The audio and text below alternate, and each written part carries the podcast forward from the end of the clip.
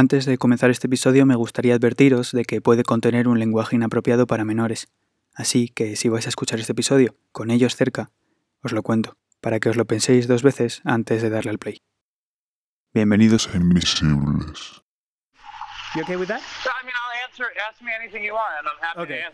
No, no es un capítulo en inglés. El ruido que oís es de la calle de Nueva York. Espero que no os moleste.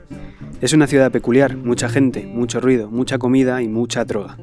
Probablemente la capital de la heroína, en Estados Unidos, a donde llega la carga enviada por grandes cárteles y donde es controlada por grupos criminales más pequeños. Sam Quiñones lo explica muy bien todo esto en su libro Dreamland, así que os lo recomiendo si queréis saber más. Este episodio no va a ir de drogas, solo. Vamos a hablar de adicción y vamos a traer un par de historias relacionadas con esto. No nos quedaremos solo en España, sino que además viajaremos a Estados Unidos también. Ahí es donde empieza nuestro episodio. Bienvenidos a Invisibles.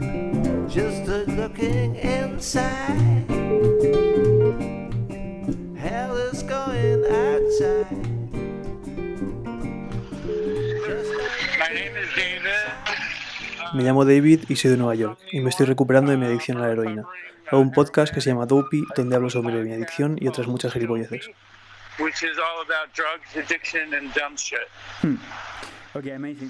David nació en Manhattan, en el seno de una familia, según dice, típica judía. Creció sin interés por las drogas y tampoco le atrajeron nunca durante su adolescencia. Su perspectiva cambió con el tiempo, es verdad. Al principio, como ahora, rechazaba eso que hacen las drogas, de impedirte ser tú mismo, según dice él, porque además todo eso iba en contra de los ideales religiosos impartidos por su familia. Veía a sus amigos beber y fumar marihuana y le decepcionaba. Era deshonesto con ellos mismos. Parecía que lo hacían para tratar de ser otra persona. Un año me tocó trabajar como camarero en un campamento de verano. Fue el peor trabajo que nunca he tenido. Me encontraba solo y al final del verano organizaba una fiesta y no lo recuerdo bien, la verdad, pero fue la primera vez que bebí.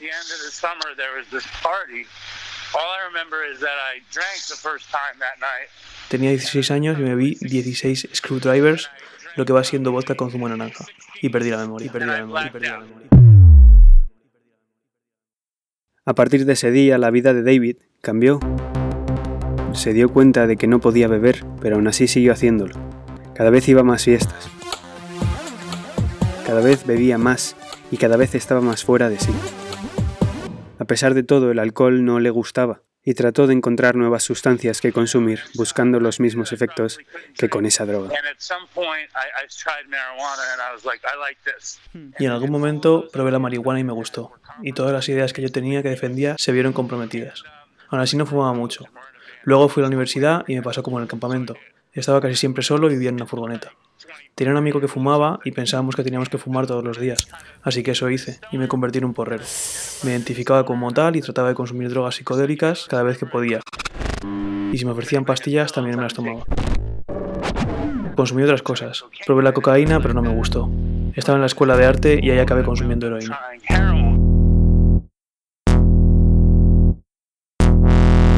Al cabo de los años consiguió un trabajo que le daba estabilidad, pero el dinero se lo gastaba casi todo en drogas, marihuana, anfetaminas, cocaína, éxtasis, ácidos, setas, pastillas de todo tipo. Hasta que un día, en una fiesta en su casa, había tanta gente que un camello se pasó a vender e hizo una cantidad de dinero inmensa. David entonces le dijo que como la fiesta era en su casa y había hecho tanto dinero, le debía dar algo a cambio. Y nos dio a mí y a un amigo mío algo de heroína. La primera vez no me gustó, pero la segunda vez me encantó. Me hizo sentir como quien quería ser. Una persona calmada que estaba a gusto, porque entonces era una persona neurótica y pensaba todo cien veces. La heroína se convirtió en ese maravilloso regalo y así es como empecé a consumir. Estuve enganchado un año o año y medio.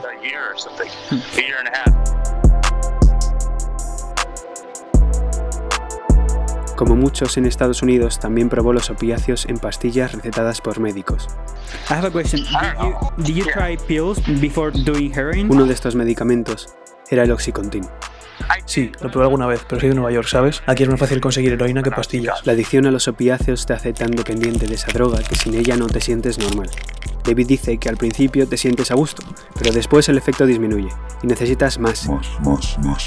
Él dice que su heroína era de alta calidad, pero que incluso desarrollaba una tolerancia que le obligaba a cambiar de camello de vez en cuando, para sentir de nuevo una sensación distinta. Te apetece cambiar, te acostumbras demasiado a esa sustancia. Lo que ocurre con los adictos a las pastillas como el oxycontin es que tienes que sentir algo más y entonces comienzas a consumir heroína, porque buscas resultados más fuertes.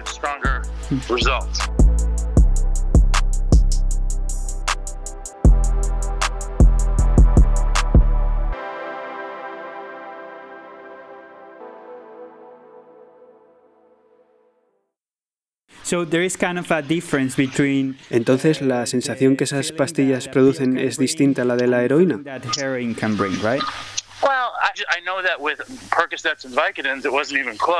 Sí, probé mezclando Percocets y Vicodin. No se acercaba ni por un momento a la heroína. Una vez estaba con mono y quería evitar consumir heroína, porque estaba tratando de dejarlo. Tomé un bote de 60 Vicodines y no me hizo sentir nada.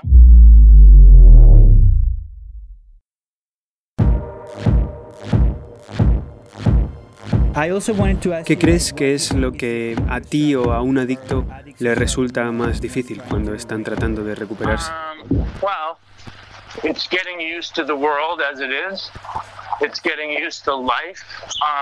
Ah, es acostumbrarte al mundo como es, acostumbrarte a la vida en términos reales, lo que es mm, básicamente la vida mm, sobrio. Ah, aguanta un momento. ¿Me das un minuto, Ignacio? Yeah, yeah, of course, of course. Don't worry, take your time.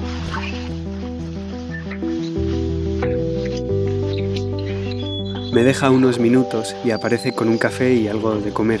La cortesía y disposición de David es de agradecer y yo obviamente le dejo sin ningún problema que se vaya, porque hay que tener en cuenta que esta entrevista me la concedió mientras iba de camino al trabajo, un martes por la mañana a las siete y media en Nueva York. Yeah, uh, I was asking you like. You know, the first one is just withdrawal. When they when they stop taking a drug that their body La primera cosa con la que tenemos que lidiar es con el mono. Cuando dejas de consumir una droga, tu cuerpo la echa de menos y no puedes dormir. Te pones muy enfermo, es como la gripe. Algo que es muy duro también es la carga psicológica de pensar que no puedes vivir sin esa sustancia y la idea que tenía de que si pudiese tomar un poco, podría ser yo mismo.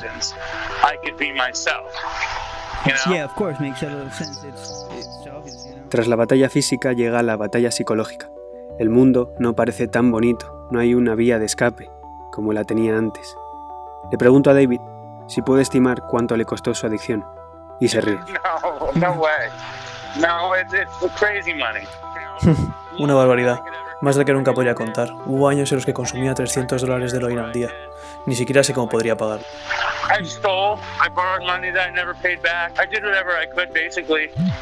Robaba, cogía cosas de mis amigos, pedí dinero que nunca devolví. Hacía lo que podía. Era un criminal, pero en mi mente no era un criminal total. Ya sabes.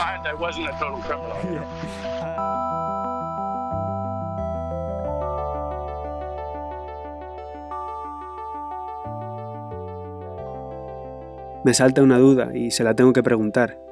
¿Elegiste tal vez una droga equivocada? Una droga especialmente cara a lo mejor, y una droga que no es aceptada socialmente. Oh, ah, bueno, creo que ahora soy adicto al azúcar y creo que siempre lo fui probablemente. No sé, una vez una persona me dijo que si te metes en una habitación con gente y ponéis vuestros problemas encima de la mesa, al final lo vais a terminar llevando a casa.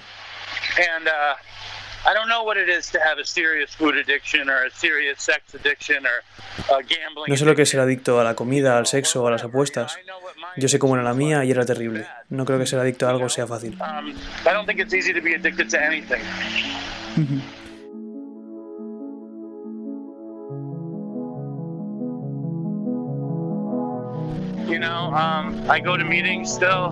Mm-hmm. I do my podcast. I talk to addicts. An amazing I, podcast, I by the way. Do you like the podcast? I really enjoy it. Yeah. how did you wind up finding it? Durante nuestra llamada, David se ha estado tapando con gafas de sol y una capucha a la cara. Teme que le grabe y le reconozcan. Me cuenta que su proceso de recuperación es ya para toda la vida. Su trabajo, las reuniones con otros exadictos y en especial su podcast le mantienen a flote. Su programa se llama Dopey, D-O-P-E-Y. En él habla de su experiencia con las drogas, cuenta historias y hacen entrevistas relacionadas con esto. Antes había otro presentador más, Chris, pero por desgracia recayó, comenzó a usar heroína de nuevo, y la otra parte de Dopey, amigo de toda la vida de David, murió de una sobredosis en su casa, solo. Aún así todo el trabajo que hicieron juntos para desestigmatizar esta adicción y prevenir a los jóvenes y alertar sobre las consecuencias de consumir heroína siguen ahí y se pueden escuchar. Dopey. Un podcast sobre drogas, adicción y otras mierdas estúpidas. It's really good. What's your name? You know my name. My name is Charles.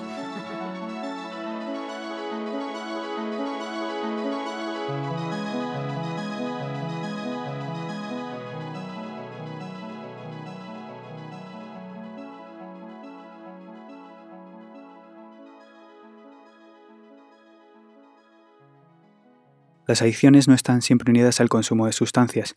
Es más, para ser más concretos, lo que acaba desencadenando una adicción son los neurotransmisores que tenemos en el cerebro, y entre ellos hay algunos tan conocidos como la dopamina. Esta sustancia está relacionada con nuestro sistema de recompensa, el cual está asociado a su vez con la sensación de bienestar, pero el coste del consumo de algunas sustancias que liberan dopamina es en muchos casos la salud y a veces incluso la muerte.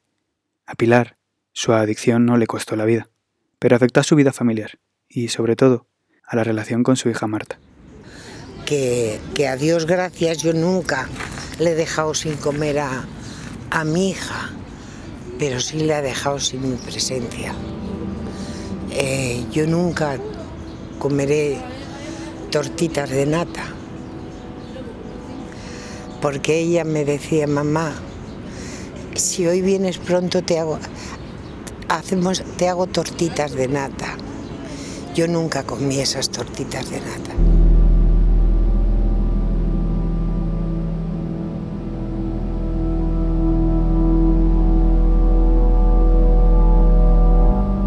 Cuando falleció mi madre, yo los fines de semana, pues mi madre venía a casa y, estaba con mi madre y, y llegó un momento que mi madre murió, mi hija ya tenía 15 años, con lo cual empezaba a salir con los amigos y yo me iba pues con el padre de mi hija, con mi marido, me iba al bar por las tardes.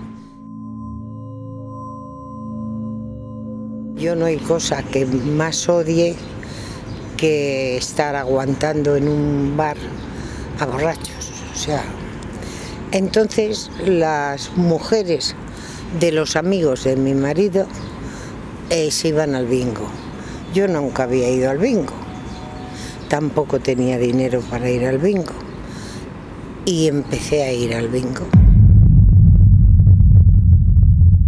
Con una vez le bastó para querer volver.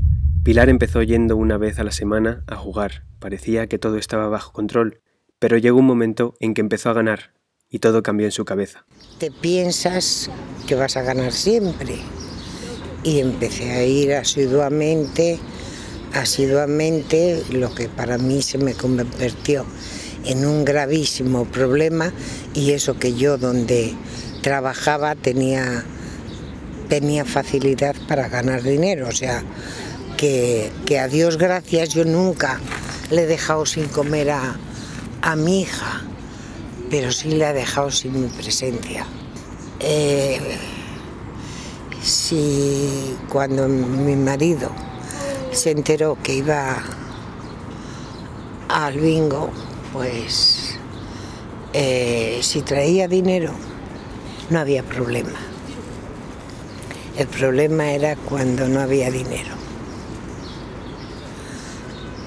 Entonces sabías que que tenías una paliza.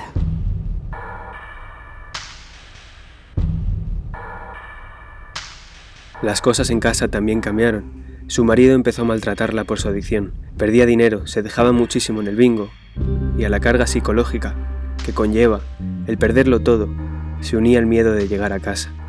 Él le decía, entre otras cosas, que era una sinvergüenza. Y una jugadora, pero si traías dinero, bueno, no pasa nada porque yo te perdono. Y yo me di de baja en el bingo, pero hay un problema, que los que somos jugadores no nos gusta solo jugar al bingo, nos gusta jugar a las máquinas. Y entonces pues me enganché en las máquinas. Y qué vergüenza, porque al fin y al cabo, yo no sé, en el bingo te ve poca gente, pero en un bar, una mujer jugando, para mí es lo más bajo, vamos, lo más bajo que pueda haber.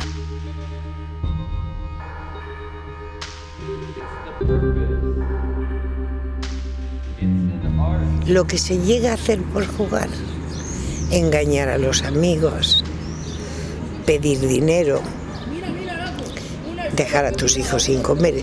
Yo ya te digo que ese no ha sido mi casa, pero indecencias. Indecencias es una palabra que repite constantemente.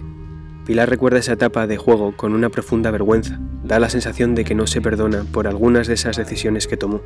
Recuerda una con especial dolor, una historia con una mujer a la que le pidió dinero para jugar. Se lo gastó todo en el bingo. No sé si ganó algo, la verdad, es irrelevante. Lo que le duele a ella es lo que ocurrió un día, que esa misma mujer fue a pedirle ayuda. Eh, yo vivo en un bajo y ella llamó al timbre, yo me asomé a la terraza y me dijo, Pili, ¿me puedes dar algo? Y digo, hija, lo siento, no tengo. Y mi vecina me dice, qué poca vergüenza, toda la vida te está pidiendo dinero. Y era yo la que debía el dinero a esa.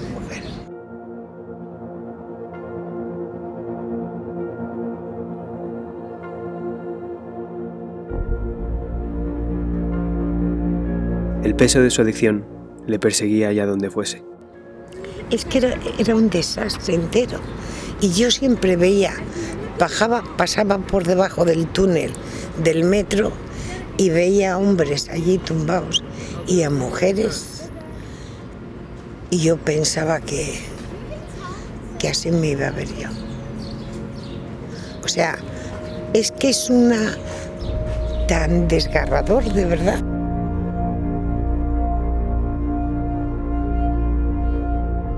Su familia, que veía lo que pasaba, también le hacía llegar su preocupación. Mi hermano me decía, tengo miedo de pasar por el acueducto y ver que un día te has tirado por él.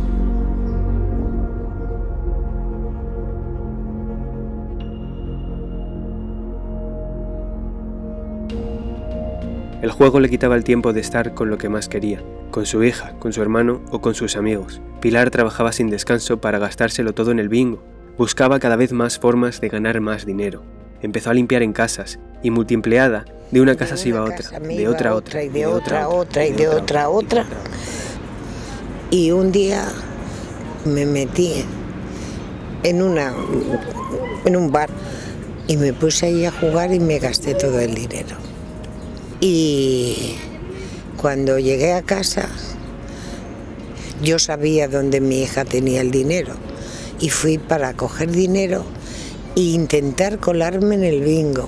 Como no llevaba llaves, fui a la biblioteca y la mandé que saliera y le dije, dame las llaves. Y me dijo, ¿para qué? Para coger dinero. Y dice, ¿dónde has estado? Y yo dije que, que me había tenido que ir al médico. Y se sentó en el, en el bordillo de la acera, se puso a llorar. Y me dijo, mamá, ¿por qué me amas? ¿Por qué me amas? ¿Por qué me amas? ¿Por qué me amas? Ese fue el punto de inflexión en la vida de Pilar. Tras ver llorar a Marta, sintió que era el momento de cambiar su vida. Ella, precisamente, fue crucial en todo este proceso, porque nadie más que Marta quería ver a su madre recuperada. Buscó una asociación donde ayudaron a su madre y en la que, con la asistencia de psicólogos y las sesiones grupales, Pilar consiguió dejar de jugar. Aún así quedaba un largo camino, y su vida ya no iba a ser la misma. A partir de entonces, Pilar empezó a contar los años del calendario desde ese día en el que juntas decidieron que era la hora de que Pilar volviese a ser una madre normal.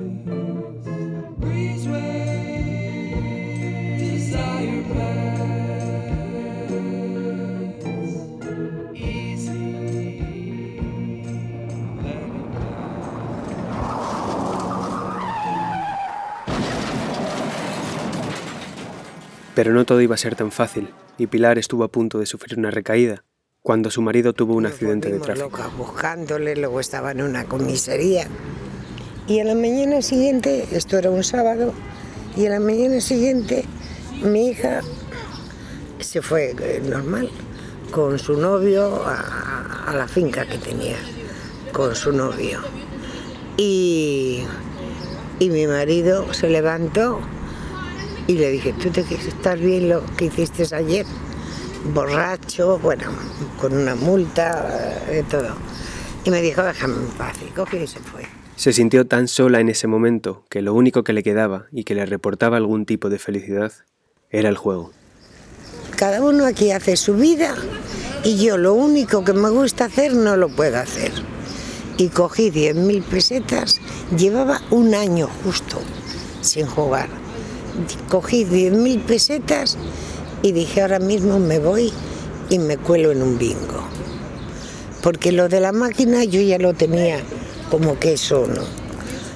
Y, con las 10.000 pesetas en la mano llamaron a la puerta y me viene un señor con un ramo de flores y con una nota que pones enhorabuena por regalarme este año y lo había firmado Marta.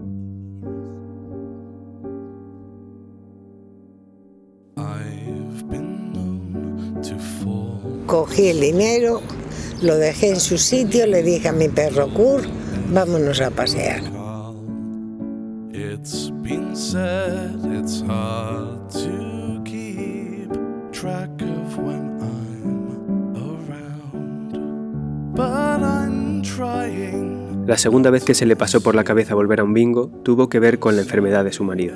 Cuando mi segundo marido cayó enfermo, eh, yo pasaba por, eh, por Manuel Becerra, que hay un bingo muy grande. Y era tal la angustia que yo tenía, que sabía que, le quedaba meses, él no lo sabía, que no entraba, no entraba a jugar, no, no por falta de dinero, sino por falta de tiempo.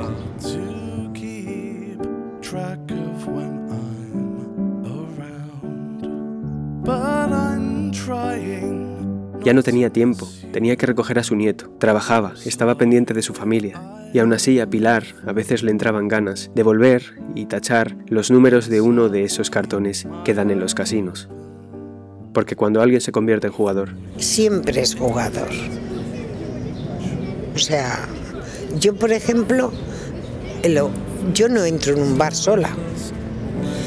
Pero ¿por qué? No porque yo vaya a jugar a la máquina, sino porque me recuerda el tiempo que yo jugaba a, las máquinas y eso me, para mí es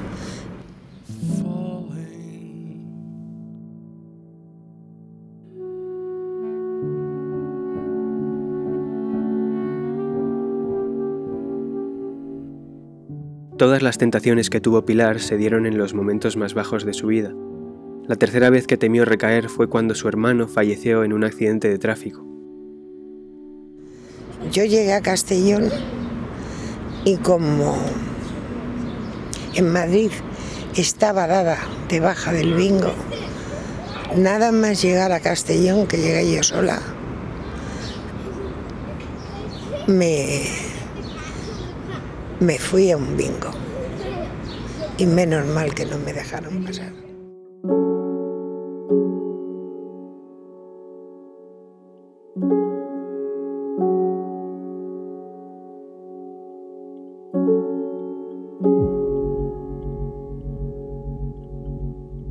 La relación con su hija fue la que se vio más afectada, y los efectos de la adicción de Pilar todavía perduran a día de hoy. A los 15 días de morir el padre de mi hija, eh, yo quedé con mi hija y quedé en, el corte inglés de Goya. Y yo pues la estaba esperando en Felipe II y ella en el otro. Y la llamo, ¿pero dónde estás? Y se puso a gritarme, mamá, ¿dónde he quedado contigo y tal? Y me acerqué y me dijo, ¿de dónde vienes? Y entonces yo ya llevaba sin jugar ocho años, siete años. Y digo, yo de casa. Y me dice, tú has estado jugando, si no, no llegas tarde. Y digo, hace ocho días que ha muerto tu padre. ¿Por qué no piensas que me he estado con un tío?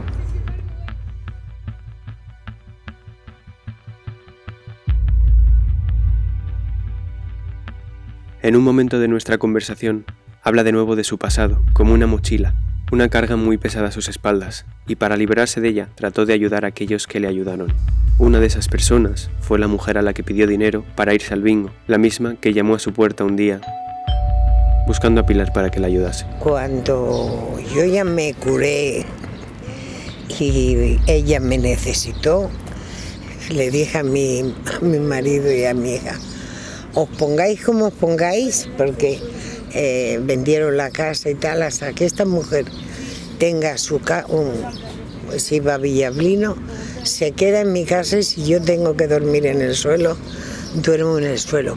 Para mí fue la mayor, o sea, la mayor bajeza que yo, que yo pude hacer por el juego.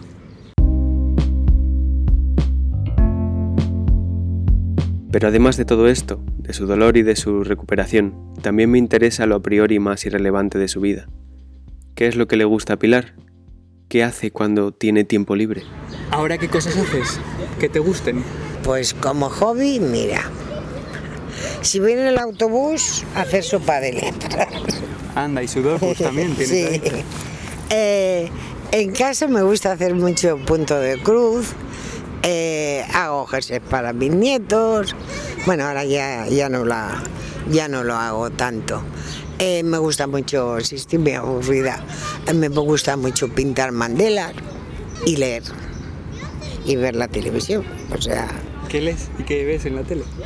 En la tele, pues mira, veo películas, veo la sexta, veo el Sálvame que me entretiene y soy una cotilla y me gusta.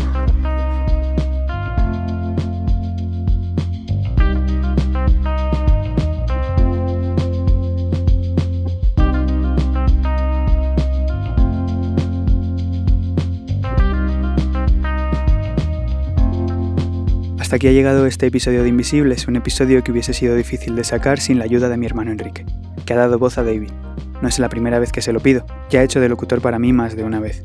Y me agrada decir que le hemos cambiado la vida, porque ha descubierto que esto del doblaje es su vocación. La primera vez no me gustó, pero la segunda vez me encantó, me hizo sentir como quien quería ser. También quería darle las gracias a Pilar por contar su historia y por ir al retiro a grabar en pleno mes de julio, una actividad solo apta para las más valientes, como ella. Quiero pediros un último favor, escuchad Dopey, porque un par de escuchas adicionales nos vienen muy bien a los que nos dedicamos a esto. Recordad que podéis seguirnos en Twitter a través de la cuenta del programa, arroba no nos ven, y en mi cuenta personal, arroba Ignacio F. Vázquez. Nos vemos la semana que viene. Chao.